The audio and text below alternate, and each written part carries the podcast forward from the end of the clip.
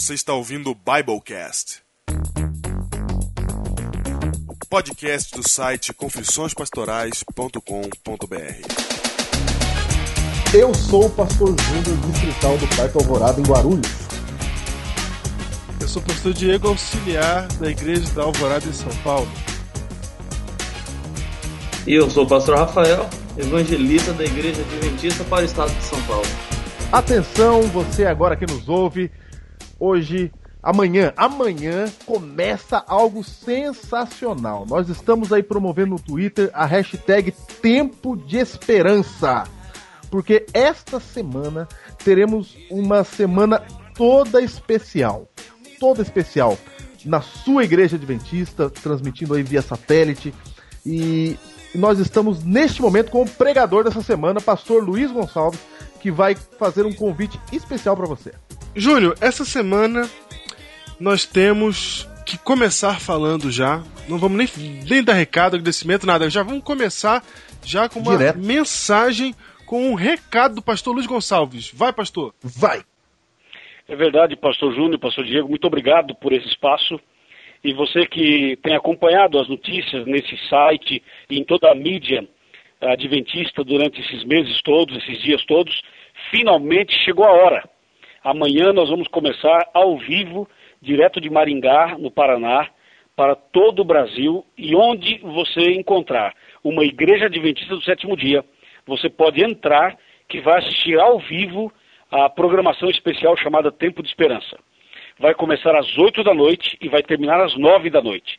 Será uma hora somente e uma hora suficiente para você entender a mensagem de esperança, a mensagem da profecia bíblica, a mensagem de Deus para você. Você deve chegar na igreja adventista mais próxima da sua casa antes das 8. Eu convido você para chegar às 7 e meia, porque às 8 eu começo a pregação. E quem vai Sim. cantar no nosso programa a partir de amanhã é nada mais, nada menos que o quarteto mais famoso do Brasil, os Arautos do Rei.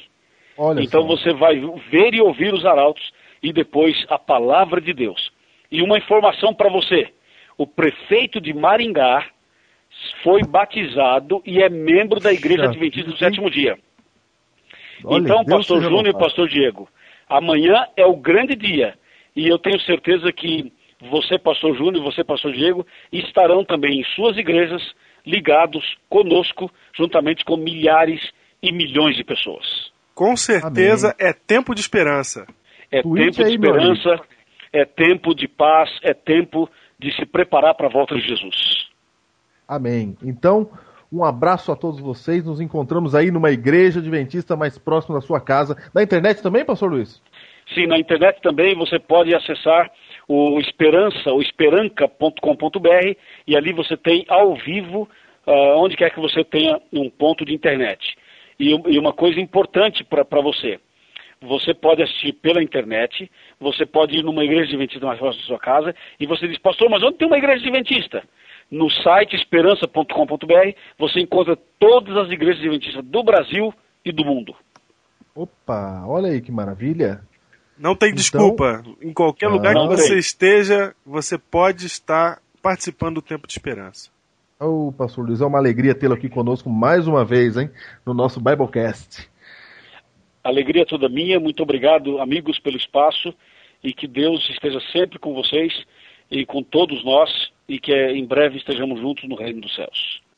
E como se não bastasse bastasse o pastor Luiz Gonçalves. Como se não bastasse. Como se não fosse suficiente, já temos aqui na colaboração o chamado do pastor de evangelismo da divisão. Nós temos também o presidente da divisão sul-americana falando a você, vai pastor Ayrton Keller.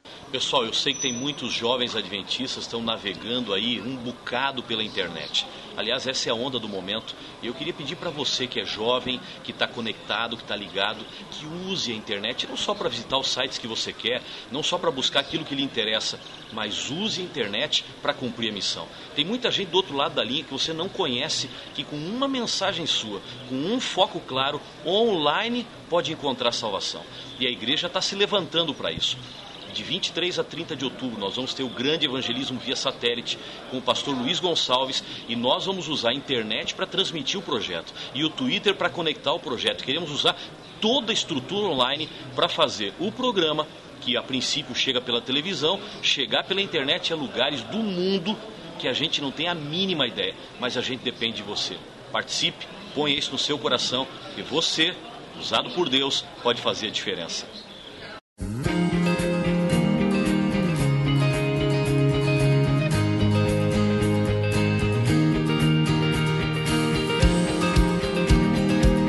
E se não faltasse mais nada? e se não faltasse mais nada, essa semana, como é uma. se- ho- Hoje, sexta, você que está ouvindo na sexta-feira, essa semana, como. Amanhã temos o evangelismo, como o pastor Luiz falou aí, via satélite direto de Maringá. Hum, O tema de hoje é um tema especial, fala de evangelismo, e você vai, pela primeira vez, um departamental participando conosco de todo o tema do Biblecast. O tema como você inteiro. viu aí na abertura. O tema inteiro, pastor Rafael Rossi, evangelista da União Central Brasileira. Olha que maravilha, hoje o Biblecast tá especial. Tá tão especial que o fogo caiu. Caiu fogo. O fogo caiu, Caiu. Caiu fogo. Nós não. Nesta quinta-feira, pegou fogo no computador do Diego e quem estava no Twitter sabia que hoje não haveria Biblecast. Já estava sinalizado. Finalizados. Nós. Pegou fogo de verdade mesmo, saiu fogo aqui da minha fonte do computador. Você sabe que quando tem evangelismo, fogo vem. E o fogo veio no meu computador e quase nós chegamos a anunciar o cancelamento da, da- né, da publicação do Biblecast. Mas como Fênix, música pra Fênix. o que, que é música pra Fênix? pega aí, sei lá, pega aí do Cavaleiro Zodíaco. Nossa! Pega o Ike. Bom, bom. E como a Fênix ressurgido das cinzas, numa sexta-feira em que não havia mais esperança, você orou. E nós estamos, Estamos aqui. Biblecast 27. São exato, Na véspera do evangelismo, via satélite, junto com você. exatamente 1h20 da tarde. Estamos aqui gravando essa abertura pra terminar de editar e colocar no De ar. sexta-feira, hein? De sexta-feira. De sexta. Dia 22 de outubro, dia, Júnior, em que comemoramos Opa, 22 de outubro. hein? Isso. Silêncio. Silêncio que a Matrix do Adventismo está agora. Houve um, há, um- há um- há uma mexida no cosmos. faz exatamente 166 anos que Jesus passou do santo pro santíssimo. Começou o juízo investigativo. Olha que Se maravilha. você não sabe o que é isso, vai lá ouvir Juízo Sem Medo, Biblecast número 18. Isso, olha. Como hoje é- faz 166 anos do dia 22 de outubro de 1844, o, di- o início do juízo, né? Temei a Deus e dá-lhe glória, pois é chegada a hora do seu juízo. Aquele dia também foi o dia do grande desapontamento. E quase foi o nosso grande desapontamento aqui. É verdade! É. Quase pela primeira vez não tem É mais verdade, a gente tá lutando pra ter Biblecast toda sexta-feira sem falhar um, de repente no dia 22 de outubro. Isso foi um presságio para você sentir o que eles sentiram. Exatamente. Eu tô falando que o cosmo do Adventismo está revirado na Matrix do universo. Nós realmente hoje quase que não tivemos o Biblecast e por causa disso eu já quero desde já te dizer que a edição não vai estar das melhores, né? Eu vou dar o meu melhor, mas a gente vai fazer, Vai a gente vai tudo. fazer é, a edição. A gente tem muito pouco tempo para fazer a edição. Ah. Então assim, é, o Biblecast essa semana vai ser editado de uma maneira assim bem concisa, bem rápida. Então, se você está ouvindo o Biblecast pela primeira vez, por favor, não leve em consideração esse como sendo o seu primeiro Biblecast ouvido. Vai lá ouvir o outro, o mais antigo, porque este é espe- especificamente por causa do problema do computador, por causa da pressa, do tempo que nós não temos, é, ele vai ser editado rapidamente. Isso, Biblecast do Desapontamento. Isso. Podia ser esse o título, né? Biblecast Desapontamento. Agradecimentos, eu quero, eu quero mandar um abraço aí para o pequeno grupo online Vaso Novo da Igreja de Gopoúva. Você pode participar. Eu fiquei sabendo, Diego, que quando nós anunciamos semana passada, eles tiveram 12 pessoas a mais participando do pequeno grupo online. Olha. Sério? Legal. É, olha só, www.pgvasonovo.blogspot.com, é isso? O pequeno grupo é, dependendo da hora que você está ouvindo isso, ou daqui a pouco, ou já foi. Por volta das 7 e meia, 8 da noite Exatamente. de sexta-feira. Um abraço a todos vocês aí, ao Bruno que mandou o recado para nós, não é? Uma- um, abraço a todos vocês. Muito bem, eu quero agradecer essa semana a Tiago Mota, o herói do Biblecast. Agora, a partir de agora, faço minhas as suas palavras. Não só Tiago Mota, porque Tiago Mota foi quem enviou um e-mail, mas também o Douglas Zulay, que foi o produtor do clipe, e o Eber Giroto, que é o diretor do Coral Projeto Volta. E nós queremos agradecer vocês todos e a todo o Coral Projeto Volta, claro, pelo clipe em homenagem ao Dia do Pastor que vocês fizeram e colocaram na internet aí desde quarta-feira. O, o nome do, do clipe é Orei por Você, né? E ele está disponível no próprio site Confissões Pastorais. Se você entrar lá, você vai ver o clipe. Ele também está no YouTube. É, e nós queremos agradecer, realmente foi uma homenagem surpresa, né? Ninguém esperava isso no Dia do Pastor. E vocês soltaram então o Orei por Você. Foi muito. A, a letra é muito linda, a música é muito linda, genial. Parabéns ao Weber aí e a todos vocês pela ideia e pela realização e pela produção também. E você sabe que no clipe tem um monte de herói do Biblecast, Júnior. Que aparece lá. Olha Aparece só, Thiago hein? Mota, aparece é, a Dai, aparece Thiago Pitágoras. Aparece, sabe quem, Júnior? O Júlio! O Júlio do Biblecast 19. O Júlio? Cadê o Júlio? Quem é o Júlio? Você tem que pôr setinha, você tem que editar um aí e colocar setinhas pra gente conhecer as pessoas. Ai, meu Deus, essa ideia eu já tive faz tempo, mas pra fazer ela acontecer, com o computador explodindo e, e mais os meus outros compromissos, fica difícil, né? Não, mas eh, pra semana vai sair. Ah, vai não! Os Vai heróis não. identificados, vai sim. Os heróis identificados no clipe do Dia do Pastor. Muito obrigado, hein? Você sabe que o pastor Laércio Mazaro, departamental de comunicação da União Central Brasileira, enviou isso para todos os pastores da União Central Brasileira. Parabéns a vocês. Parabéns!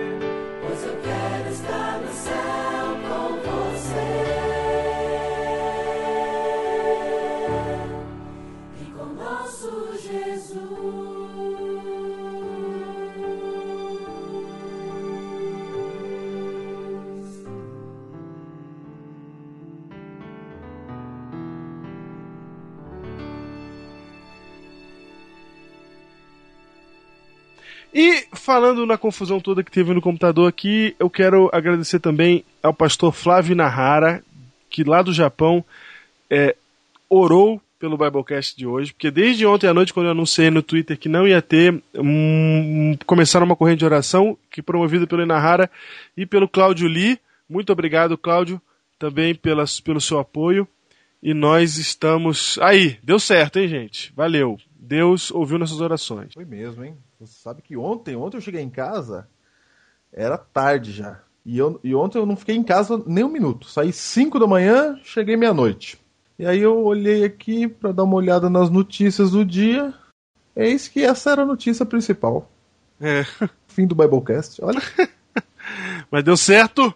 No último segundo, Deus é o Deus do último segundo mesmo. Eu também quero mandar um abraço pro Kelvin. Kelvin, que é um brasileiro que está no Japão, está ouvindo o Biblecast também sempre. Kelvin, um grande abraço, abraço para você, viu? Que Deus te guie aí nesta pátria distante. Também para Carol, que é a esposa do pastor Flávio Nahara, que também que tem ouvido o Biblecast assiduamente. Sempre que ela sai de carro, ela vai ouvindo o Biblecast. Carol, um abraço para você. E, por fim, né, ao nosso amigo que mandou um e-mail essa semana, Itamar Bermont.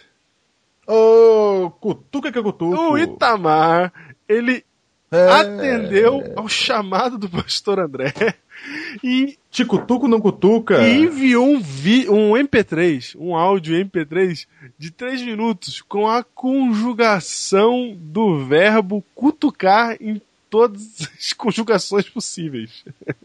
É, que maravilha pra você que vai fazer vestibular no domingo. Aí está, Aí está, vamos ouvir aqui. um trechinho pra você. Itamar Bermond conjugando o verbo Cutucar. cutucar. Vai. Conjugação do verbo cutucar. Formas nominais. Infinitivo, cutucar. Gerúndio, cutucando. Particípio, cutucado. Presente do indicativo. Eu cutuco, tu cutucas, ele cutuca. Nós cutucamos, vós cutucais, eles cutucam. Imperfeito do indicativo. Eu cutucava, tu cutucavas, ele cutucava. Nós cutucávamos, vós cutucáveis, eles cutucavam. Itamar Perfeito do indicativo. É, Eu mandou pra nós aí. Tu cutucaste, ele cutucou. Nós cutucamos. levou a sério o negócio. Claro, ficou muito bom. cutucavam. Olha aqui que maravilha. Olha. Ouça, Mais que perfeito do indicativo. Eu acho que Eu perfeito. cutucara, esse é bom, hein? tu cutucaras, ele cutucara. Nós cutucáramos, vós cutucareis, eles cutucaram. Futuro do, prefe- do pretérito do indicativo. Futuro Eu do pretérito. cutucaria, Futuro do passado. cutucarias, ele cutucaria. Nós cutucaríamos, vós cutucaríeis, eles cutucariam. Futuro do presente do indicativo. Muito Eu bem. cutucarei, tu cutucarás, ele cutucará. Nós cutucaremos, vós cutucareis, eles cutucarão. Cutucarão. Presente Vamos do lá. subjuntivo. Que eu cutuque, que tu cutuques, que ele cutuque. Que nós cutuquemos, que vós cutuqueis, que eles Olha. cutuquem. Olha Imperfeito do subjuntivo. Vamos se lá. eu cutucasse, se tu cutucasses, se ele É cutucasse. verdade. Se nós Seria cutucássemos, nós sabia que cutucássemos. tinha tal do Cutucasseis. super se subjuntivo. eles cutucassem. Sabia sim, meu. Eu não lembrava, mas Futuro do subjuntivo. Quando eu cutucar, quando tu cutucares, quando ele cutucar. Quando nós cutucarmos, quando vós cutucardes, quando eles cutucarem. Imperativo afirmativo. Cutuque você. Cutuca tu, cutuque ele, cutuquemos nós, cutucai vós, cutuquem eles. Cutuca tu. Imperativo negativo. Não cutuques tu, não cutuque ele, não, cutuquemos nós, não cutuqueis vós, não cutuquem eles. Infinitivo pessoal. Por cutucar eu, por cutucares tu, por cutucar ele, por cutucarmos nós, Você que está por- se preparando para o por vestibular aí, cutucardes vós, por cutucarem eles. estude conosco. Pastor Diego, Pastor Júnior, Pastor André. Um abraço para todos vocês. Meu nome é Itamar Bermonde, de Colatina, no Espírito Santo. Olha aí, parabéns. Oh, um abraço. Salve de palmas, salve de palmas. Salve palmas. Muito bem, parabéns, Itamar. Muito obrigado aí pela sua contribuição. E esse vai ser em homenagem àqueles que neste domingo, neste domingo, em várias regiões do Brasil, estarão fazendo vestibular para teologia. Um abraço a vocês, hein? Verdade. NASP Engenheiro Coelho, neste domingo, vestibular para teologia. Então nós colocamos aí o verbo cutucar para você treinar aí as conjugações verbais. De Itamar Bermão, diretamente de Colatina, Júnior, Espírito Santo. direto para os vestibulandos desse domingo no Unasp. Você que vai fazer teologia, que é o nosso caso aqui, e você que vai prestar para outros cursos, uma boa sorte a todos vocês. Muito bem, agora nós temos um herói do Biblecast no Espírito Santo. Estamos aí com o Itamar agora. Muito bem, Mais um herói do Biblecast. prazer conhecê-lo. Já, já, já ouvimos no Twitter já. E obrigado aí pelo, pelo vídeo e pelo apoio. Ah, mais uma pessoa. Tem mais uma pessoa que dessa vez ele quer mandar um abraço pra vocês, então escutem aí ele mandando um abraço pra vocês. Gente, um abraço pro pessoal do Biblecast. Espero que esteja sendo uma bênção para cada um de vocês. Olha aí, pastor Ayrton Keller mandando um abraço pro pessoal do Biblecast. Rapaz, todo mundo ouve o Biblecast. Todo mundo. Muito bem. Todo mundo. E a promoção, Diego? Como vai a nossa promoção? A mega promoção. A mega promoção está indo muito bem. Nós temos aí vários cliques acontecendo. E eu soltei outra parcial no Twitter, vou soltar aqui a parcial. Parcial é a seguinte, Júnior. Eu sei que o CD do Giro Moscala virou um CD secreto. Virou, virou. Eu quero o, CD secreto dos past- do treinamento dos pastores. O CD secreto faz parte dos prêmios, hein? E aí, nós. Ah, parcial, parcial. Parcial, parcial. Vamos começar por baixo ou por cima? Como é que começa? Você começa, você começa por baixo. Começando por baixo. Então vamos lá. Parcial diz o seguinte: reza o seguinte, a parcial. Parcial é. Vai. A parcial reza o seguinte: em sétimo lugar, sétimo lugar. Opa, só para dar para os para os que participam, os que podem se classificar, né? Isso. Está o Flávio, Flávio Malta, meu amigo do Rio de Janeiro. O Flávio Malta está em sétimo lugar. Vai levar prêmio. Em sexto lugar, Thiago Gonçalves. Thiago Gonçalves está em sexto lugar. Quinto lugar, Giliard Farias, de Tubarão, Santa Catarina. Opa! Em quarto lugar, Nito Xavier, da Igreja da Alvorada. Muito bem, Nito. Olha aí. Em terceiro lugar está Thiago Hiroshi. Opa! Thiago Hiroshi que sempre está entre os três primeiros em todas as promoções que a gente faz. Sempre, sempre. Em segundo lugar, rufem os tambores. Não, não rufa não, porque eu tenho pra isso. É, em segundo lugar, Diva. Meu Deus, hoje, hoje tá avacalhado mesmo, gente. E em primeiro lugar, quem, quem, quem, quem?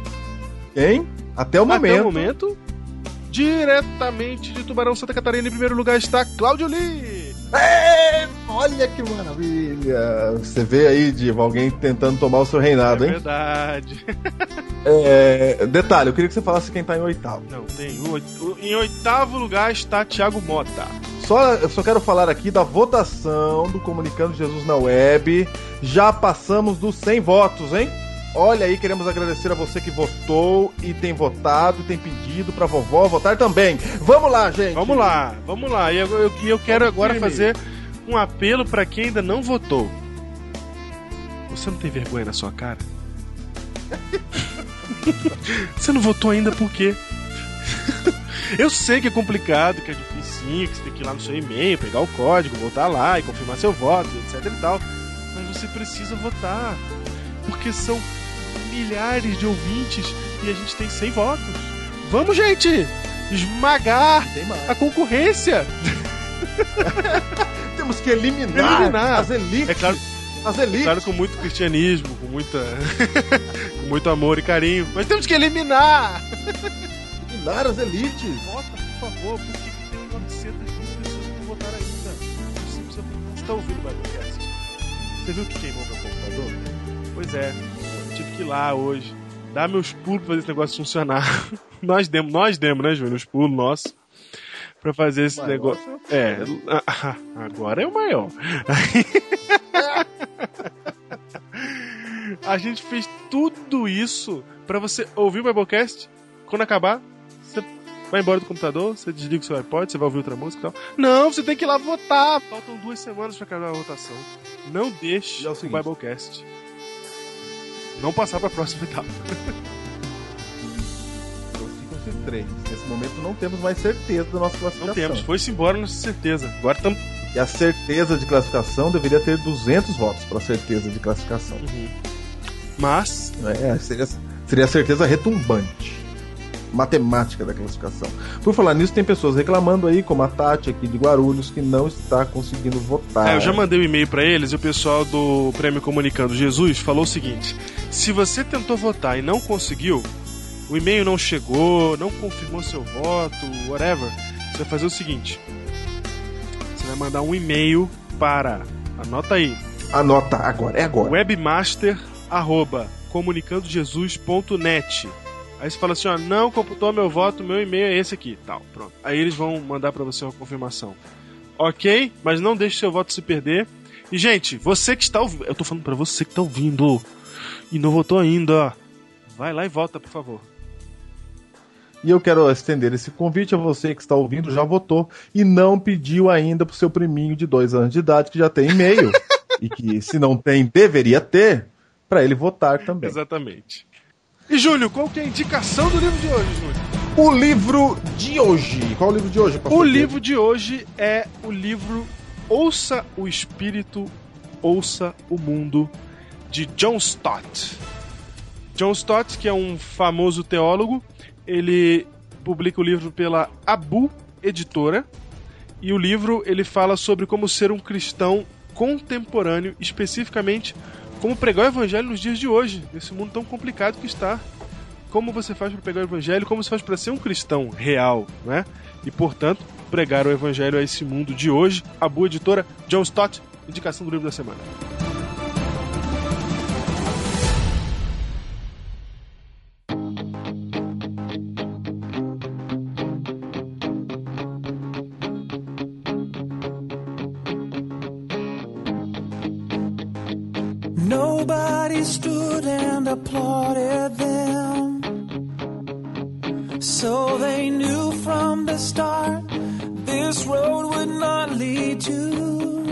Biblecast 27, com o nosso ilustre convidado, Pastor Rafael Rossi, evangelista da União Central Brasileira.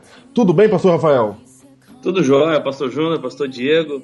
É bom estar aqui fazendo parte desse programa especial e comentando um pouquinho de um tema que a mim é muito especial também. É isso mesmo. Diego, qual é o tema de hoje? O tema de hoje é ID. Uma palavra, ID. Vamos falar de evangelismo e vamos falar de evangelismo de propósito, porque neste sábado, direto de Maringá para todo o Brasil, começa aí um evangelismo via satélite. E aí nós convidamos o evangelista da União Central Brasileira para falar pra gente sobre evangelismo.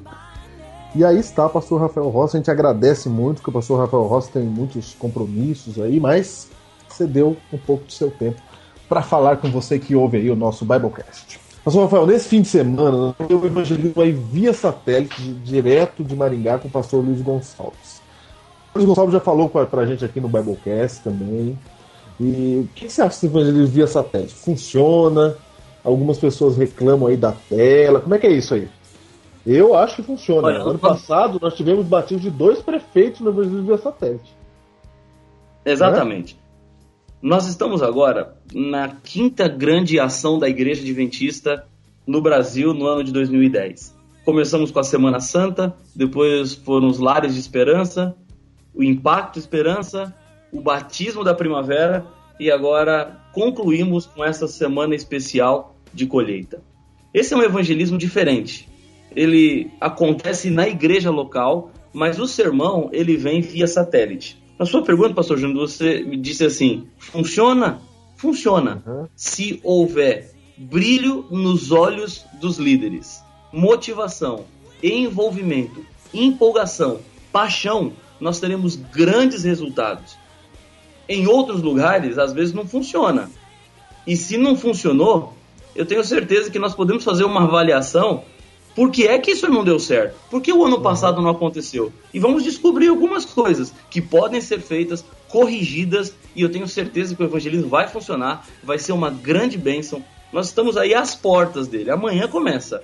Sábado de manhã é um bom momento na sua igreja para você promover, falar, divulgar, mobilizar grupos de ação, montar equipes que vão trabalhar, porque eu tenho certeza que Deus vai derramar muitas bênçãos a cada pessoa que estiver acompanhando essa programação via satélite. E você sabe, Júnior, que desde meados da década de 90, quando a internet surge mesmo no Brasil, não nunca houve uma oportunidade como essa de se pregar o evangelho pela internet. É a primeira vez que existe um jeito, um caminho para se pregar o evangelho pela internet. Nós temos a expansão das redes sociais, o Twitter, o Facebook, o Orkut, e nós temos agora um evangelismo que vai ser transmitido via satélite e vai ter transmissão pela internet. Então, é uma oportunidade única. É um momento especial realmente que devemos falar sobre evangelismo. Por isso estamos aqui hoje. Você sabe que o pastor Rafael Rossi já transmite sua série de conferências pela internet, que eu saiba, há pelo menos três anos. Não é isso, pastor Rafael? Exatamente. A primeira experiência aconteceu em Itaquaquecetuba, depois tivemos em São José dos Campos, Mogi das Cruzes, e, e é impressionante como essa mensagem ela vai longe. Essa mesma série que nós transmitimos a última vez pela internet em São José dos Campos, ela tá inteirinha no YouTube. E já devemos ter hoje mais ou menos quase 10 mil visualizações. Olha só. Olha que maravilha, hein? É algo incrível como o poder da- das mídias, das redes sociais, na, na influência de muitas pessoas em tomarem decisões importantes para suas vidas. Geralmente, quando a pessoa está navegando, sem saber muito o que quer achar, às vezes acaba encontrando a mensagem de esperança, de salvação. E eu vejo que Deus vai conduzindo e vai guiando e trazendo pessoas para determinados sites, páginas ou até para o Biblecast para encontrarem a Ele, para encontrarem uma alternativa para sua vida e deixarem um pouco de lado aquilo que achavam ser certo ou não, mas Deus agora vai dando novas dimensões, novos caminhos. Falando nisso, pastor, assim, a gente viu que até agora, esse momento que nós estamos vivendo da era da tecnologia, até agora a grande mídia no, no- na história da humanidade, acho que foi o livro, né? Foi a grande mídia. E a gente Exatamente. tem, tem o nosso sistema de divulgação de livros, temos livros sendo espalhados pelo mundo nesse momento, mas o senhor acha que essa mídia do vídeo está chegando aí, a mídia da internet né, inteira, não, não creio que substituir, porque eu não acho que o computador vai substituir o livro, mas essa nova geração ela acessa mais a internet do que ver, ler livros, né? Exatamente. Eu, eu tenho percebido isso ao conversar com os mais jovens. Eles hoje nós vivem numa outra geração, né? O livro ele tem perdido muito sua força, infelizmente. E tem ganhado mais força a comunicação através da, do vídeo, da fala, o ouvindo, o MP3. Aham. Os livros agora, né? Os audiobooks também crescendo cada vez mais. As pessoas pegam os livros, colocam no, no iPod, colocam no MP3, põem o fone de ouvido e vão lendo enquanto estão andando ou fazendo outras coisas. O livro realmente tem sido, assim, deixado um pouco de lado nessas novas gerações e outras formas de comunicação, de mídia, têm crescido. E eu vejo que com o advento da tecnologia isso seja algo até inevitável.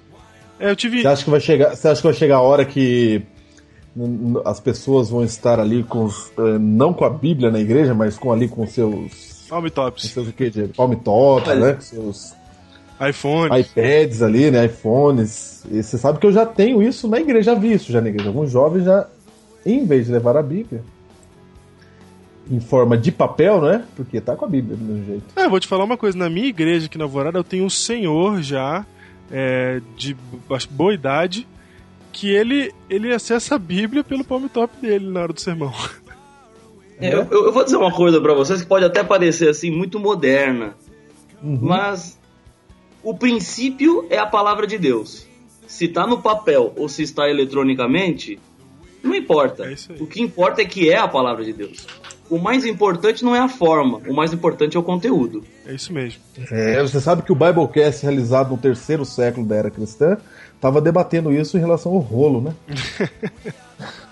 É verdade. Não, esse negócio de códice aí, isso aí é muito fácil. É verdade. É rolo.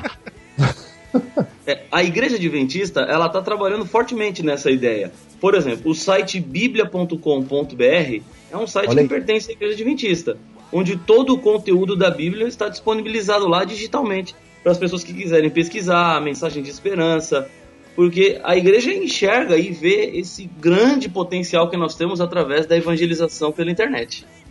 É, e, e eu tive esse insight agora quando o senhor falou que o, o vídeo do, da conferência que o senhor fez está no YouTube com mais de 10 mil views. E eu lembrei aqui que antigamente a gente distribuía a literatura e ficava na estante das pessoas para um dia o Espírito Santo levar as pessoas até o livro, né?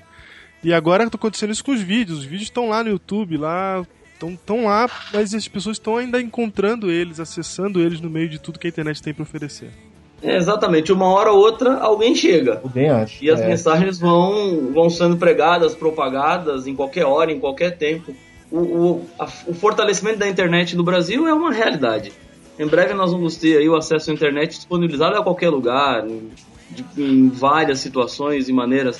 E temos que estar lá com as mensagens de esperança para alcançarmos as pessoas que estarão passando por ali em determinados momentos ou situações. Olha, é isso mesmo. Mas, Rafael, como é que a gente acha os seus vídeos aí na internet? Você tem um site? Como é que a gente te encontra? Olha, eu tenho um site onde estão todas as informações que eu coloco das campanhas de evangelismo que eu dirijo. O site é pastorevangelista.com.br. Muito bem. E lá, aí. esse site, no ladinho esquerdo, tem uma barrinha lá e tem lá sermões no YouTube.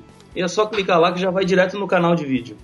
Ah, muito bem, olha aí. Legal. Tá dada a dica. É, como é que é? É, repita, vamos lá. pastorevangelista.com.br. O fruto do justo é árvore de vida, e o que ganha almas é sábio. Pastor, a gente quer falar aqui de teologia. Olha só. Eu vou ler um texto da Bíblia aqui, ó. E aí a gente vai fazer algumas perguntas para o nosso evangelista da União. Segundo Timóteo capítulo 4, verso 2, diz assim, ó: prega a palavra, insta, quer seja oportuno, quer não. Corrige, repreende, exorta com toda longanimidade e doutrina. Pois haverá tempo em que não suportarão a sã doutrina. Pelo contrário, secar-se-ão de mestres segundo suas próprias cobiças, como que sentindo coceira nos ouvidos, e se recusarão a dar ouvidos à verdade, entregando-se às fábulas. Tu, porém, se sóbrio em todas as coisas, suporta as aflições, faz o trabalho de um evangelista, cumpre cabalmente o teu ministério. Pastor Rafael, quando a Bíblia fala faz o trabalho de um evangelista, tá perguntando para quem? Tá mandando quem fazer esse trabalho? Não, É só o, o evangelista mandato- da União que tem que fazer? Não, o mandato é exatamente a cada um daqueles que foram alcançados pela graça de Jesus. Ou seja, a partir do momento que Jesus me alcançou, a partir do momento que Jesus transformou a minha vida, eu agora sou convocado a levar essa mesma transformação àqueles que ainda não conhecem, àqueles que ainda não receberam a transformação. Esse não é um Muito- chamado para um ou para outro, é um chamado para Uhum. todos. Quer dizer que o plano de Deus é que todo mundo fosse evangelista. Exatamente. E, e no comecinho do verso diz assim: quer seja oportuno, quer não. Eu gosto de pensar nesse, ne- nessa passagem, nesse verso, da seguinte maneira: muitas vezes nós temos oportunidades de pregar, e diante dessas oportunidades, a pregação ela fluirá naturalmente. Você é convidado, alguém solicita, te faz uma pergunta, então podemos pensar que esse é o momento oportuno. Mas também diz quer não seja oportuno. Em outras palavras, esse trabalho de evangelista que Paulo recomenda Timóteo fazer é exatamente isso. Quando não houver oportunidades de pregar, nós devemos criar as oportunidades para pregarmos. Tem momentos que você será convidado, tem momentos que você não será convidado. E nesses momentos onde você não é convidado, a oportunidade vai ser desenvolvida através de você. E aí está a sensibilidade de ser um evangelista, de fazer com que mesmo aquela situação, aquela fala, aquela conversa, aquela entrevista, aquele almoço não seja oportuno, você faz com que ele se torne oportuno. Diego, olha que coisa interessante que o pastor Rafael falou. Quer dizer que todos devem pregar, E parece que tem que pregar tudo e é pra pregar pra todo mundo, até pra quem não quer. É, até, pra, até quando é inoportuno, né? Quando fala assim também, é, corrige, repreende, ele tá falando pra aqueles que estão num caminho oposto da verdade. E normalmente essas pessoas estão no caminho oposto da verdade, muitas das vezes não estão interessadas em, em descobrir a verdade porque defendem seus próprios interesses, né? Mas o que, me, o que mais me, me assombra nesse texto é que ele fala sobre os dias de hoje. Ele fala que haverá um tempo em que não suportarão a sã doutrina. Júnior, não é difícil chegar para uma pessoa que crê em mortalidade da alma e dizer para ela que não existe mortalidade da alma? As pessoas não suportam, elas acham que, que, que não é possível que seja assim. Elas querem que exista a imortalidade da alma. Elas querem que depois da morte exista alguma coisa, mesmo que a verdade diga outra. Então, é, a gente vive num momento em que as pessoas não conseguem mais suportar a verdade. É difícil É, pregar. Pastor Diego, eu- eu tenho dito na- na- nas campanhas, nas séries que dirijo o seguinte: nós temos um compromisso. E o compromisso é ensinar a verdade tal qual a verdade é. Por mais que isso seja difícil, por mais que doa, por mais que às vezes incomode, mexa com a fé, mexe com tradição, mexe com anos de família, mas a verdade ela tá aí para ser dita. Incomodando ou não, eu louvo a Deus pela existência da igreja adventista. E Amém. tá falando isso porque é pastor adventista. Não, eu estou falando isso porque antes de ser pastor adventista, eu me tornei um dia adventista. Porque a igreja adventista, ela tem uma preocupação. E a nossa preocupação é o ensino da verdade por completo. Agora, se as pessoas vão se incomodar ou não, se isso vai doer ou não, se vão suportar ou não, esse é um trabalho que já não compete à igreja cercear-se por causa das reações que isso acontecerá. Pelas reações talvez negativas. Nós falamos com amor, falamos com carinho, com preocupação, com o desejo de ajudar, de salvar, de fazer a pessoa crescer, mas a verdade tem que ser dita, a verdade tem que ser ensinada. Muito legal o senhor ter dito isso, que é com carinho, com preocupação, porque o texto fala que é para exortar com toda longanimidade. Né? Paciência, né? Isso. E às vezes. Exatamente. A, a Bíblia não deve ser um livro de karatê que a gente usa para dar golpe, para martelar. A Bíblia é um livro de amor, é um livro de compaixão, é um livro do chamado de Deus. Mas esse chamado de Deus, ele também tem a sua seriedade. Porque as pessoas não podem brincar com as mensagens de Deus ou brincar com o próprio perdão de Deus. Brincar com o perdão de Deus, eu estou dizendo o seguinte: ah, eu vou pecar e depois eu peço perdão e está tudo resolvido. Isso é brincar com o perdão de Deus. Isso é brincar com o chamado de amor de Deus. Deus ele chama com amor, Deus ele chama com carinho, mas a verdade dele deve ser respeitada. E o evangelista que está sendo convocado e chamado aqui nesse texto é aquele que com amor, com paciência, com ombro amigo, ele atende as pessoas, compreende as pessoas e ensina a verdade. E você sabe que você dá uma olhada no nosso mundo hoje, você encontra exatamente essa situação. Cercar-se-ão de mestres segundo as suas próprias cobiças, como que sentindo coceira nos ouvidos, e se recusarão a dar ouvidos à verdade, entregando-se às fábulas. Eu acho engraçado que Ald- Aldous Huxley, ele que escreveu aquele livro Admirável Mundo Novo, ele dizia que no futuro o grande medo dele era que a verdade estivesse afogada num mar de irrelevância. E não é exatamente isso que o texto está dizendo aqui, é exatamente isso que acontece hoje. É tanta informação, é tanta coisa, é- são tantos mestres, são tantas formas de você encontrar os, é, desculpa para os seus interesses, que os seres humanos se entregam às fábulas, não dão ouvido mais à verdade. E esse é um, um grande desafio hoje no mundo pós-moderno. Como fazer para tirar as pessoas desse mar que afoga de irrelevância? Dá um desespero, não dá? Às vezes a gente a gente fica, puxa vida, como é que eu vou fazer para pregar o evangelho para esse povo que tá prestando atenção em todas as outras coisas menos em Deus? É verdade. E aí o verso 5 de 2 Timóteo, capítulo 4, diz assim: Tu, porém, olha só, enquanto todo mundo se afoga em relevância e se enche de qualquer outro tipo de informação, ele fala: Tu, porém, ser sóbrio em todas as coisas. Não se desespera. Não precisa ficar desesperado, ah, não vou pregar mais porque eu não consigo pregar, porque eu não acho solução, não vou fazer mais nada. Ou também eu vou fazer algumas loucuras aí pra pegar o evangelho. Não, não, não. Ser sóbrio em todas as coisas. Suporta as aflições, olha só. É difícil mesmo. A gente fica triste. Porque a gente quer que todo mundo entenda o evangelho, mas tá todo mundo vendo filme. Tá todo Ok. mundo lendo outras coisas, né? E faz o trabalho de um evangelista. Cumpre cabalmente o teu ministério. Faz a tua parte. Não importa se o mundo está se afogando em irrelevância. Não importa se ninguém está prestando atenção em você, no que você tem para dizer sobre Cristo. Se as pessoas estão se cercando de outros mestres, estão acreditando em fábulas. Cumpre cabalmente o teu ministério. Faz a tua parte. O fruto do justo é árvore de vida, e o que ganha almas é sábio. Rafael, veja só. Um dia um grupo de jovens da minha igreja me procurou e me procurou na época que você estava fazendo evangelismo na minha igreja. Uhum. E aí eles, um grupo, um grupinho, um grupo de jovens assim, né? E eles queriam perguntar uma coisa. Eles falaram assim: Pastor, é certo fazer apelos que nem o pastor Rafael Rosa está fazendo? Na cabeça deles, a gente estava invadindo a privacidade das pessoas. Exato. Entende? Tava. Tava. Eles queriam saber se era invasão de privacidade ou não. A gente estava forçando, criando. é, É. Pode chamar na frente, não pode. É, exatamente, essa é a dúvida que muitas pessoas têm.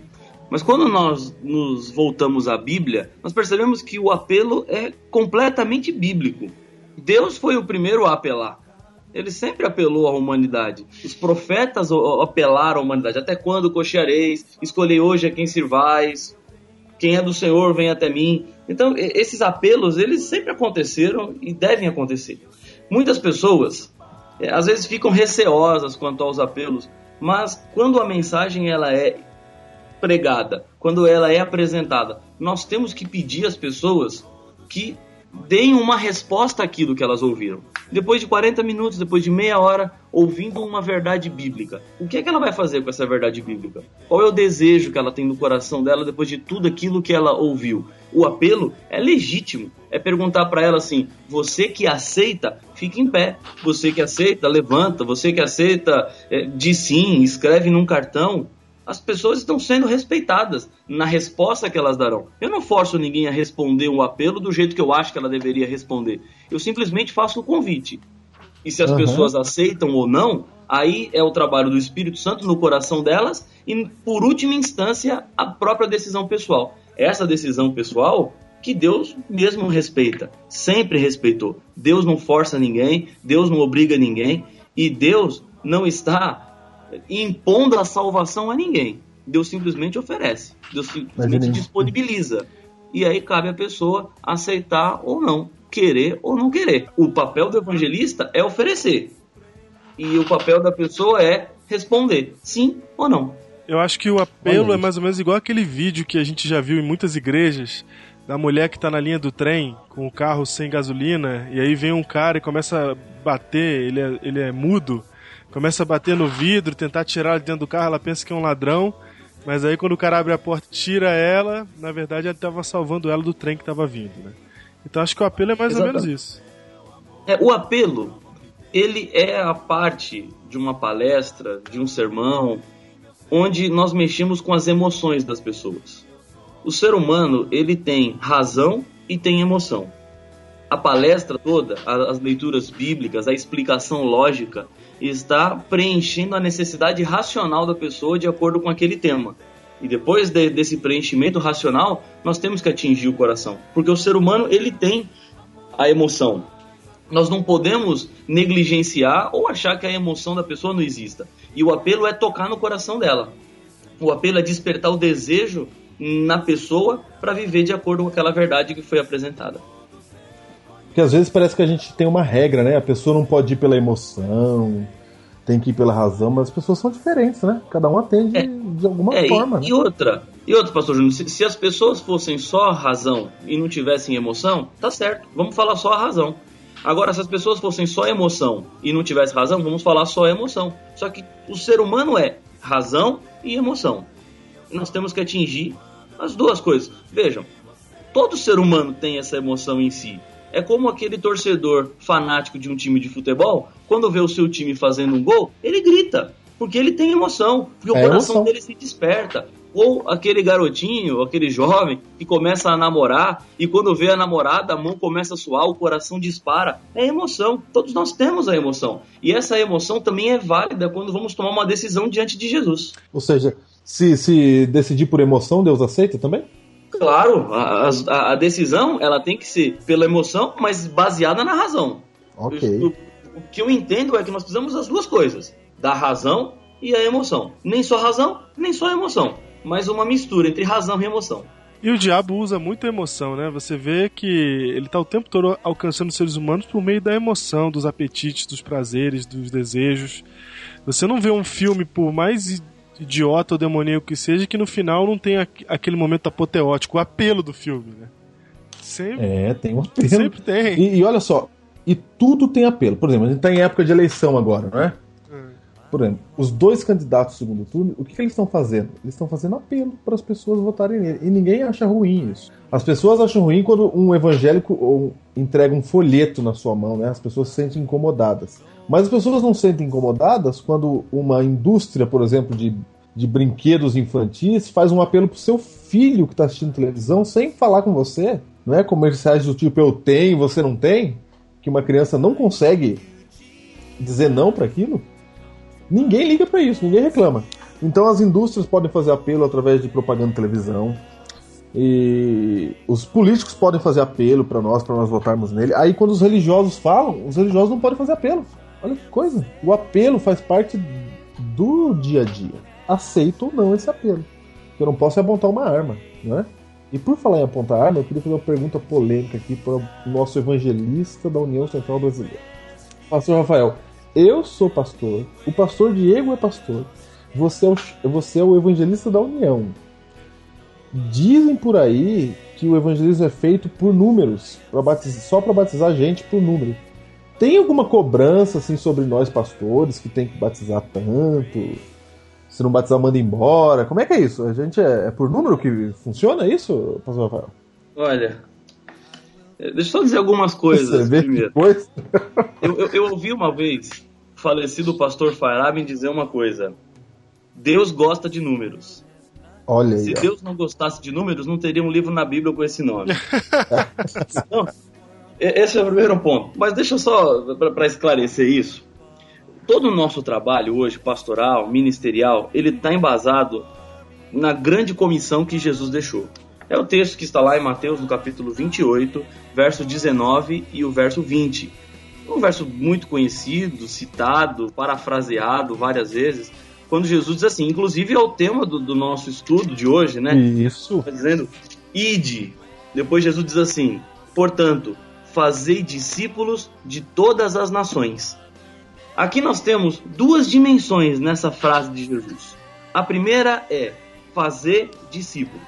E quando a gente fala de fazer discípulos, estamos falando da qualidade das pessoas que seguirão Jesus. O discípulo é aquele que segue estritamente as mensagens do seu mestre. O discípulo é aquele que obedece o seu mestre. O discípulo é aquele que pauta a sua vida de acordo com a vontade do seu mestre. Então, Jesus pede que sejam feitos novos discípulos. Além daqueles que Jesus tinha na terra, antes dele voltar ao céu, ele pede que outros discípulos mais sejam formados. Segunda coisa, Jesus diz que esses discípulos devem ser formados de todas as nações, de todo o mundo. E aqui Jesus fala de quantidade. Nós temos então Opa. as duas dimensões. Nós queremos, nós buscamos batizar muitas pessoas, mas batizar pessoas que sejam qualificadas para o batismo, pessoas que saibam o que estão fazendo. Nós queremos quantidade e queremos qualidade. Os pastores, eles têm esse ideal e essa motivação no coração. Nós temos É uma natural, missão. né? É natural. E essa missão foi deixada por Jesus lá em Mateus capítulo 24, verso 14, quando ele diz assim: ele diz assim: "O evangelho do reino será pregado a todo mundo para testemunhar a todas as nações, então virá o fim." A volta de Jesus está condicionada à pregação do evangelho a todo mundo. Então, os fiéis seguidores de Jesus, discípulos de Jesus, estão empenhados em duas coisas: em fazer novos discípulos e fazerem o máximo possível de discípulos que eles conseguirem. Essa é a missão do, do cristão. Essa é a missão do cristão, que, que é exatamente, pastor Diego, a missão do pastor. É, exatamente. A missão do pastor não é diferente da missão do cristão. As funções são diferentes, mas a missão é exatamente igual. O que Deus espera de um cristão é o que ele espera do pastor. Exatamente. Olha aí, ó. E quando ele fala E- todas as nações, né? Ele deixa claro que ele tá, Tá falando contando, isso. ele tá contando as nações. É, é 100%. É 100%, Não, é o mundo todo. Esse é o nosso desafio, esse é, o nosso, é a nossa grande meta. Quer dizer, pastor Rafael, pelo que eu entendi, um cristão de qualidade gosta de quantidade de batismo, é isso? Com certeza. É? Ele tem brilho nos olhos para levar a Não é? mensagem ao maior número possível de pessoas. Essa frase que você falou, inclusive, Júnior, é, é que o pessoal fala assim: não, tem que batizar com qualidade, não com quantidade. Né? Acontece que quantidade é qualidade É, então. Exatamente. nessa questão. Nós temos, nós temos que pegar o pêndulo e deixar exatamente no meio, no equilíbrio. meio. Nem tanto de um lado, nem tanto do outro. E, e para os seres humanos parece muito fácil ir para os extremos e nós temos muita dificuldade de manter-nos no equilíbrio. O que nós queremos são batizar pessoas, o maior número possível delas, mas que estejam preparadas, que estejam firmes, fiéis e que entendam toda a verdade bíblica. Conheçam a Cristo de verdade, é isso mesmo. Exatamente. Ho- Hoje, Esse é o nosso desejo. Então a gente não fica. não- a gente não tem um carimbo em casa que fica carimbando as pessoas que se batizaram, né? Nós como pastores. Não é assim. A Exatamente. gente Porque é se a nossa preocupação, porque se a nossa preocupação for só por números, nós vamos batizar pessoas que não são discípulos. E não é isso que Jesus quer. Jesus quer discípulos. E os discípulos são aquelas pessoas que sabem o que pensa e o que quer o seu mestre. Mas ao mesmo tempo, nós queremos alcançar o maior número possível de pessoas. Uma das características que eu gosto de pensar que todo cristão deve ter é a inconformidade. Porque existe um problema hoje, sério problema, um grave problema dentro da igreja. E esse problema tem que ser resolvido. O problema é, Jesus ainda não voltou. E enquanto Uhum. esse problema não for solucionado, a missão de fazer discípulos de todas as nações continua gritando nos nossos ouvidos. E Deus conta com cada um de nós. Voltando ao nosso texto lá de Timóteo, no capítulo 4, Paulo diz assim: faz o trabalho de um evangelista. Ou seja, o evangelista é aquele que tem que ter no coração o ideal de batizar muitas pessoas, mas pessoas que estejam realmente preparadas, que sejam discípulos antes de serem batizadas. Olha aí, pastor Rafael, você já participou de vários batismos grandes. Você acha. Qual é a vantagem de fazer um batismo grande? De, com várias pessoas batizando? Olha, O pensa? batismo grande, ele, ele dá um senso de pertencer a uma igreja forte e vitoriosa. Olha aí. O batismo grande, ele acaba despertando e atraindo a atenção de outras pessoas que talvez ainda se encontram no vale da decisão. Um batismo grande é um forte apelo àquelas pessoas que ainda não deram esse passo de serem batizadas também. Há muita emoção, há muita comoção e dá aquele senso de que a igreja está cumprindo sua missão, alcançando o maior número possível de pessoas. Eu sempre participei de batismo grande mesmo. Eu acho que no batismo grande o centro fica sempre sendo Jesus. Não tem como não ser. Você vê pessoas ricas, pobres, todos com aquele mesmo roupão de batismo. São todos iguais, né? Indo, indo pra água. E não, o momento do batismo é algo assim impressionante. Ele tem por si só um apelo muito grande. O batismo, acho que com maior visibilidade que eu fiz na minha vida foi aquele no Vale do Anhangabaú, onde três pessoas foram batizadas. Mas uma coisa me chamou muita atenção naquele Esse batismo. agora, esse, esse no último, no Vale Gambaú agora? É, agora aqui no Vale do Anhangabaú, no Celebra São Paulo. Nesse, naquele dia lá do batismo, tinha Uhum. uma policial militar que estava fazendo ali a escolta em volta do tanque. Uhum. E, e eu, na hora do batismo, quando a Ellen, que foi a última pessoa batizada, levantou-se, eu olhei bem nos olhos da- daquela policial militar e ela estava chorando, mas as lágrimas assim eram caíam abundantemente dos seus olhos. De ver o batismo, de ver uma pessoa se entregando, colocando o coração e a vida diante de Jesus. Esses batismos assim, quando atraem muitas pessoas, ele também ajuda a quebrar às vezes alguns preconceitos que nós temos. O Espírito Santo apela, as pessoas se tornam mais sensíveis, porque é um momento bonito. O batismo é uma cerimônia muito marcante. Não, graças a Deus que Jesus inventou o batismo, né? Que, que instituiu o batismo. Porque imagina se não fosse assim, né? A gente já tá numa situação de mornidão ainda maior, porque não ia ver isso acontecer diante dos olhos. Se fosse só um Exatamente. assentir da cabeça, poxa, a gente tava perdido. O batismo ele é uma demonstração pública da decisão que a pessoa tomou diante de Jesus. Olha só, e o próprio apóstolo Paulo falou que ele trabalhava para ganhar o maior número possível de pessoas em 1 Coríntios 9, 19. E eu, eu tenho até uma teoria aqui, pastor Rafael, uma ideia, que eu acho que os membros da igreja deviam colocar no seu coração alvos de batismo, e esses alvos deveriam ser numéricos e não de pessoas. Vou explicar o que eu estou querendo dizer. Quando alguém coloca no seu coração levar ao batismo alguém que conhece, por exemplo, quero levar o Marido. padeiro, né? marido ou primo. Se essa pessoa diz não, porque cada pessoa vem numa hora, não é? Aham. Cada pessoa tem o seu momento. Pode ser que ela diga não naquele momento. A tendência é da pessoa desanimar e não chamar mais ninguém. Uhum. Desacreditar de evangelismo. Eu tenho dito para a pessoa não colocar os nomes no coração. É até polêmico isso, né? É, mas é para evitar apenas esse, esse, esse desânimo. Mas sim colocar um número no coração. Exatamente. Se eu, se eu digo que eu vou levar duas pessoas ao batismo, e eu fazia isso quando, quando eu era obreiro bíblico, eu colocava um número no coração. E aí quando a pessoa dizia não para mim, o número continuava vivo.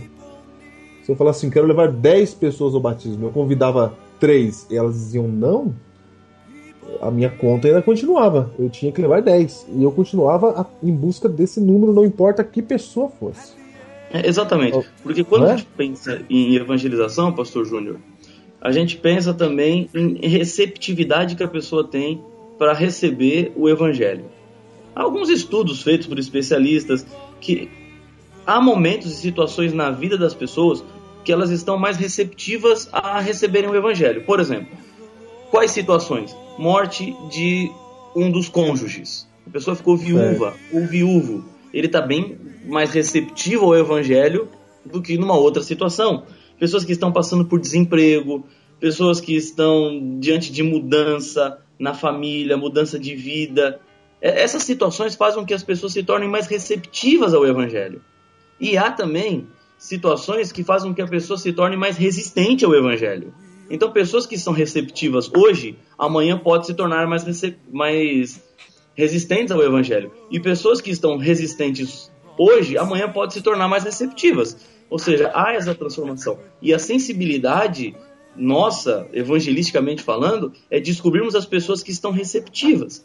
Um ministério que nós temos que fazer é um ministério de procura às pessoas que estão sofrendo, de pessoas que estão em situações complicadas. Uma- um grande lugar para se pregar o evangelho é cemitério Ah, olha aí. funerais, porque as pessoas que estão chorando a morte de alguém, elas estão com o coração aberto, receptivas à mensagem de Jesus. E principalmente questionando essa vida. É, agora te- teremos o dia de finados. Muitas pessoas vão ao cemitério chorar, lamentar a morte de alguém. É aí que nós devemos aparecer e oferecer uma mensagem de esperança e salvação. Jesus, ele tem essa esperança. Ele pode consolar, ele pode dar o conforto. As pessoas estão receptivas, nós aparecemos lá para entrar com a mensagem com toda a força, da melhor forma, mais arrojada e ousada possível. Inclusive, Ellen White fala que nós devemos trabalhar para pegar aqueles que estão no limiar do reino. Né? É exatamente isso que você falou. Eles já estão, elas estão ali no limiar, elas estão de coração aberto, elas estão prontas. Tem um monte de gente assim. Jesus falou: olha, os campos estão cheios. Então, tem um monte de gente querendo Jesus, que está muito próximo, que está com o coração aberto. E aí a gente fica dando murro em ponta de faca e gasta nossa energia poderia estar usando para alcançar essas pessoas, às vezes num nome, numa pessoa, num vizinho, num fulano de tal, que vai que não chegou a hora dele, ele ainda não abriu a cabeça, o Espírito Santo ainda não conseguiu é, convencê-lo da verdade, né? Porque aqui tem. É, te- existe uma frase de um teólogo chamado Oswald Smith. Ele diz assim: Nenhuma pessoa tem o direito de ouvir o evangelho duas vezes, enquanto outra não ouviu nenhuma vez. Em outras palavras, às vezes nós ficamos insistindo, insistindo, insistindo com aquelas pessoas que estão resistentes e pessoas receptivas próximas de nós não são alcançadas porque o nosso foco não está nelas. Aí está a nossa grande sensibilidade de alcançarmos as pessoas que hoje estão prontas, que estão maduras para serem colhidas. E outra coisa importante Olha. também na mente, eu acho, do, do cristão evangelista é perceber que quem converte, quem faz a conversão é o Espírito Santo. Não é, Exatamente. não é o pastor, não, não sou eu, é o Espírito Santo que faz a conversão. Então, se é o Espírito Santo que faz a conversão, quando eu compreendi isso, eu perdi alguns, alguns preconceitos que eu tinha na minha mente. Quando eu estava no terceiro ano de teologia, fui fazer aquele é, evangelismo, Evangelismo. evangelismo público lá em Curitiba. E eu vou falar uma coisa, pastor Rafael. Eu lutei comigo mesmo, minha mente, durante aquele evangelismo, porque eu não me achava, eu não achava justo que eu, que eu chegasse muito firme numa pessoa, sabe? Usasse argumentos fortes, empurrasse ela mesmo para Cristo. Eu não achava isso justo. Essa ideia do apelo aí, será que vale a pena fazer apelo? Será que a gente deve fazer isso? Eu tava com isso na minha mente. Eu orei muito a Deus e ele me mostrou duas coisas. A primeira é que eu percebi que enquanto uma pessoa está dormindo, vamos supor que ela durma 8 horas de sono, enquanto ela está dormindo, tem um miserável de um, de um demônio que está passando aquele tempo todo que ela está dormindo tranquila, pensando em como ela vai fazer para afastá-la de Cristo no dia seguinte. Então os esforços de Satanás são gigantescos. Ele gasta muita energia, ele força a pessoa mesmo a ficar longe de Cristo se ele puder. Usa o cigarro, usa coisas que prendem, né? É, ele, ele Coisas que amarram, drogas, coisas que amarram. E às vezes até ele usa a sua própria presença pra pôr medo numa pessoa chegar perto de Cristo, né? E acontece isso também. É, e Cristo não tem nada disso, a gente não tem nenhuma você- droga que prende a pessoa na igreja. É. Não, pra sair da igreja é só pedir pra sair, né? Eu sempre penso, pastor Diego, é o seguinte: quando eu faço um apelo, eu não faço por mim mesmo, porque se eu fizer por mim mesmo, o apelo vai ser injusto. Mas eu faço com a autoridade que vem de Cristo. Eu falo com a autoridade que vem dele. Então, se eu falo em nome de Jesus e se eu apelo em nome de Jesus, o meu apelo se torna lícito. O meu apelo, o meu apelo se torna é, completamente respaldado por Deus, assinalado pelo Espírito Santo como instrumento dele. Nós estamos lá para apresentarmos as grandes verdades. Mude disse, disse certa vez no final do seu ministério que o maior arrependimento que ele teve foi não ter insistido mais nos seus apelos para que as pessoas aceitassem Jesus. Há pessoas que aceitam rápido, mas há pessoas que permanecem lutando contra elas mesmas, contra os seus pensamentos ou preconceitos e ficam nesse vale da decisão e aí no momento do apelo, no momento do chamado, da convocação, é preciso insistir sim, é preciso apresentar para ela talvez respostas às indagações que ela faz para não aceitar Jesus e mostrar que ela tem que aceitar Jesus. Ela precisa aceitar Jesus e a autoridade que usamos no apelo não é nossa, vem de Deus. E você sabe que a segunda coisa que me libertou tá em Lucas capítulo 14, verso 23, que é aquela parábola em que é, o rei manda convites e ninguém aceita, todo mundo dá desculpa. E aí o rei fala assim pro seu servo: então vai lá fora, no verso 23, e busca todo mundo que tá lá para vir participar da festa, sai pelos caminhos e atalhos e obriga a todos a entrar. Quando eu li isso na Bíblia, eu falei: não tô acreditando que eu tô lendo isso. Graças a Deus. Graça, né? me libertou. Nasceu o evangelista. Nossa, dali eu fiquei livre desse negócio. E aí eu percebi uma outra coisa que eu tinha medo, pastor, às vezes de fazer esse apelo, porque eu falava assim, vai que eu faço o apelo errado e espana, né? A pessoa falar, agora que eu não quero mais esse Cristo, porque do jeito que você falou eu não gostei disso. Eu ficava com medo, mas aí quando eu percebi que quem converte é o Espírito Santo, então não- eu não preciso ter medo. Eu vou lá e faço a minha parte, o Espírito Santo vai, vai me usar. E aí a pessoa vai aceitar ou não, porque todos têm liberdade. Às vezes a gente acha que a pessoa tem que se converter porque eu dei todos os estudos bíblicos para ela. Não. Ela- Adão e Eva tiveram o estudo bíblico mais poderoso do universo, que o próprio Cristo falava com eles, no entanto ela foi lá e, e pecou. Então a nossa decisão ela é soberana. A minha parte é me colocar à disposição do Espírito Santo para que ele trabalhe por através de mim para alcançar aquela pessoa. Agora, se ela vai aceitar sim ou não, aí é uma questão dela. E uma outra coisa. Deus respeita a individualidade. né? É, e a gente não pode desanimar se a pessoa dizer não, porque se eu tô interessado em salvar aquela pessoa, Deus tá muito mais e ele não vai desistir. O fruto do justo é árvore de vida, e o que ganha almas é sábio. Às vezes, quando você desanima para aquele que falou não, você não consegue enxergar quem tá no limiar do reino. Tem gente que tá pronta hoje aí na sua igreja, tá aí, tá pronta, e ninguém fala nada com ela. E aí a gente fica colocando regras para a pessoa se batizar, e tem gente que tá pronto já, tá chegando. Aqui no Vale, onde tem canal aberto, não é? A TV Novo Tempo tem canal aberto lá no Vale Paraíba, São José dos Campos, em Taubaté. Todo dia tem gente chegando dizendo que quer fazer parte da igreja adventista. E ele já assistiu o canal ao Novo Tempo e já vem decidido para a igreja. Não é? É. Já vem decidido. E Uma Então- coisa interessante, pastor Júnior, de- de- dessas pessoas que vêm e que chegam, eu estava pensando aqui, há uma, uma fama que corre por aí, eu posso até dizer que é uma má fama, quando dizem assim, ah, o evangelismo batiza, depois as pessoas saem tudo da igreja. Olha, tem o isso aí. grande problema não é o batizar. O que eu tenho percebido e descoberto na minha experiência é que o problema está na continuidade. Eu quero dizer com isso, nós trazemos a pessoa até Jesus, apresentamos as grandes verdades bíblicas, apelamos, chamamos, ela aceita, ela se entrega, ela resolve ser batizada e a partir daí, muitas vezes achamos que essa pessoa já está completamente pronta para a nova vida que ela vai ter com Jesus largamos ela sozinha, a abandonamos e achamos que ela pode andar já com suas próprias pernas. Mas ela não está ainda preparada nem pronta para isso. Paulo diz que aqueles que são recém-batizados são como bebê. E um bebê, você, pastor Júnior, que é pai agora, pouco Olha, que maravilha, hein? entende muito bem que o bebê inspira cuidados, ele inspira proteção. O pai e a mãe estão o tempo todo em cima da criança, quando acorda, quando dorme. Essa- esse acompanhamento ele é fundamental também para aqueles que acabaram de nascer no reino de Deus. Por isso que um processo de apadrinhamento ele é fundamental num pós-evangelismo, ou seja, cristãos experientes, maduros, que já têm profundidade no conhecimento bíblico, adotam essas novas pessoas que se entregaram a Jesus para fortalecer a fé, visitar, levar na casa, tornar-se amigo, para que a fé seja fortalecida, para que crie raízes, lastro e essa pessoa não seja uma presa fácil do diabo amanhã ou depois para sair ou abandonar a igreja. Nós temos que pensar na continuidade.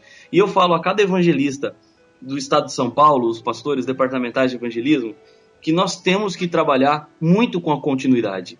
Pensar no antes de uma campanha de evangelismo, no durante e gastarmos E um bom tempo pensando e planejando no pós-campanha. O que acontecerá depois? O que será com aqueles que alcançaremos e serão batizados? Quem vai cuidar deles? Quem vai supervisionar o seu desenvolvimento espiritual? E quem vai inserir essa pessoa também num processo de evangelização? Porque a partir do momento que ele nasceu no reino de Deus, ele também se tornou um missionário e deve ser envolvido na pregação do evangelho a outras pessoas. Olha aí, antes de eu pedir um testemunho para o pastor Rafael, para a gente terminar, isso aí que o pastor Rafael falou é interessante, que eu acho que a igreja ela é muito grande, ela tem vários dons. A igreja tem desbravador, tem literatura, tem escola adventista, tem hospital, tem o evangelismo público, tem várias frentes para trazer uma pessoa. Nós temos Paulos na igreja, e como Paulo eu vejo o pastor Rafael Ross, e nós temos Pedro na igreja. Porque não adianta nada o evangelista aí, Paulo é aquele que finca a bandeira, né? Ele é o desbravador. Ele finca uma nova igreja. Só que quando ele, ele planta uma nova igreja, ele precisa que, que a força da igreja se estabeleça naquele local. Não é? E a força da igreja é Pedro ali, Tiago, não é? Que comandava a igreja na época dos apóstolos, e para Paulo poder ir para outro lugar. Tem aquele texto lá que Paulo fala: Eu plantei, Apolo regou e Deus que fez crescer. Isso é, é isso mesmo. Então tem vários dons. Pastor Rafael, tem um testemunho aí para contar para nós nesses Eu vou contar um. aí no estado de São O que Paulo? aconteceu recentemente, algo até bem inusitado. Eu fui, alguns sábados atrás, até uma região que o pastor Júnior conhece bem, Taubaté, Conheço, olha, minha cidade. sua cidade. Eu estive na igreja central de Taubaté Na rua Marquês do apresentação. Erval, ó. para fazer uma apresentação de uma criança e depois, no culto, nós teríamos um batismo. Quando eu cheguei na igreja, tinha um rapaz na porta e eu estava com a máquina fotográfica na mão. Falei para ele assim: Você pode tirar foto do culto? E ele falou assim: Posso. Do que, que você quer que eu tire foto? Eu falei: Ah, tira foto da hora que eu estiver pregando, do, do- da apresentação da criança e depois do batismo. E ele: Ah, tá bom. Ele entrou com a máquina fotográfica na igreja e enquanto eu estive dirigindo a pregação, ele foi tirando foto para lá, para cá, de um lado, do outro, tirou foto da apresentação da criança, do bebê, tirou foto do batismo e terminado o batismo eu fiz um apelo. Esse convite, esse chamado. Quem naquele dia tinha sentido sensibilizado e Deus estava chamando para uma entrega e queria manifestar essa decisão e vir à frente e colocar-se diante de Deus. E quando eu olho para as pessoas que estavam lá na frente, eu vejo o fotógrafo lá. E eu perguntei para ele assim: "É, vo- você tá aqui tirando foto? Ele falou assim: não, pastor, eu tô aqui porque eu aceitei o apelo. Olha aí. Eu perguntei assim: você não é da igreja? Ele falou assim: não, pastor, eu nem sou dessa igreja aqui. Eu vim aqui para dar um recado pra uma pessoa, aí entrei porque o senhor me deu uma máquina para tirar foto. E ele veio à frente e aceitou o apelo e está recebendo estudos bíblicos agora. Ô, ministro. Deus tem maneiras, tem formas incríveis de alcançar pessoas. Isso aconteceu exatamente quatro semanas atrás. Há um texto em Apocalipse, capítulo 22, verso 17, onde a Bíblia nos diz o seguinte: O Espírito e a noiva dizem: Vem. Aquele que ouve, diga: Vem. Aquele que tem sede, venha. E quem quiser, receba de graça a água da vida. Deus preparou uma grande festa no céu. E hoje, você que já foi alcançado por Jesus, está sendo convocado, chamado para ser o distribuidor dos convites. Não há limite de pessoas, não há número restrito, não há cadeiras reservadas. Há espaço para todos, para quem quiser. Você que já ouviu o Espírito e a noiva dizerem, você que teve sede um dia foi. Agora, leve aquelas pessoas que ainda não conhecem a grande mensagem de esperança para que elas recebam de graça a água da vida que Jesus tem para lhes dar. Como um evangelista, pregue em tempo e fora de tempo, com oportunidades ou sem oportunidades. Fale, anuncie, porque Jesus em breve vai voltar e o maior desejo de Jesus é te levar para o céu e levar também outras pessoas que você levará aos pés de Cristo como um instrumento nas mãos do Espírito Santo e assim teremos uma eternidade toda para comemorarmos ao lado de Jesus e vivermos uma vida sem dor, uma vida sem hospitais, uma vida sem maldade, uma vida sem violência, porque estaremos para sempre perfeitos e com Jesus. Eu quero só deixar no finalzinho aqui uma frase muito bonita que li esses dias, escrita pelo príncipe dos pregadores, príncipe dos evangelistas, pastor Charles Spurgeon. Mas ele diz assim: Ser um ganhador de almas é a coisa mais alegre do mundo. E cada alma que você traz a Jesus, você recebe um novo céu aqui na terra.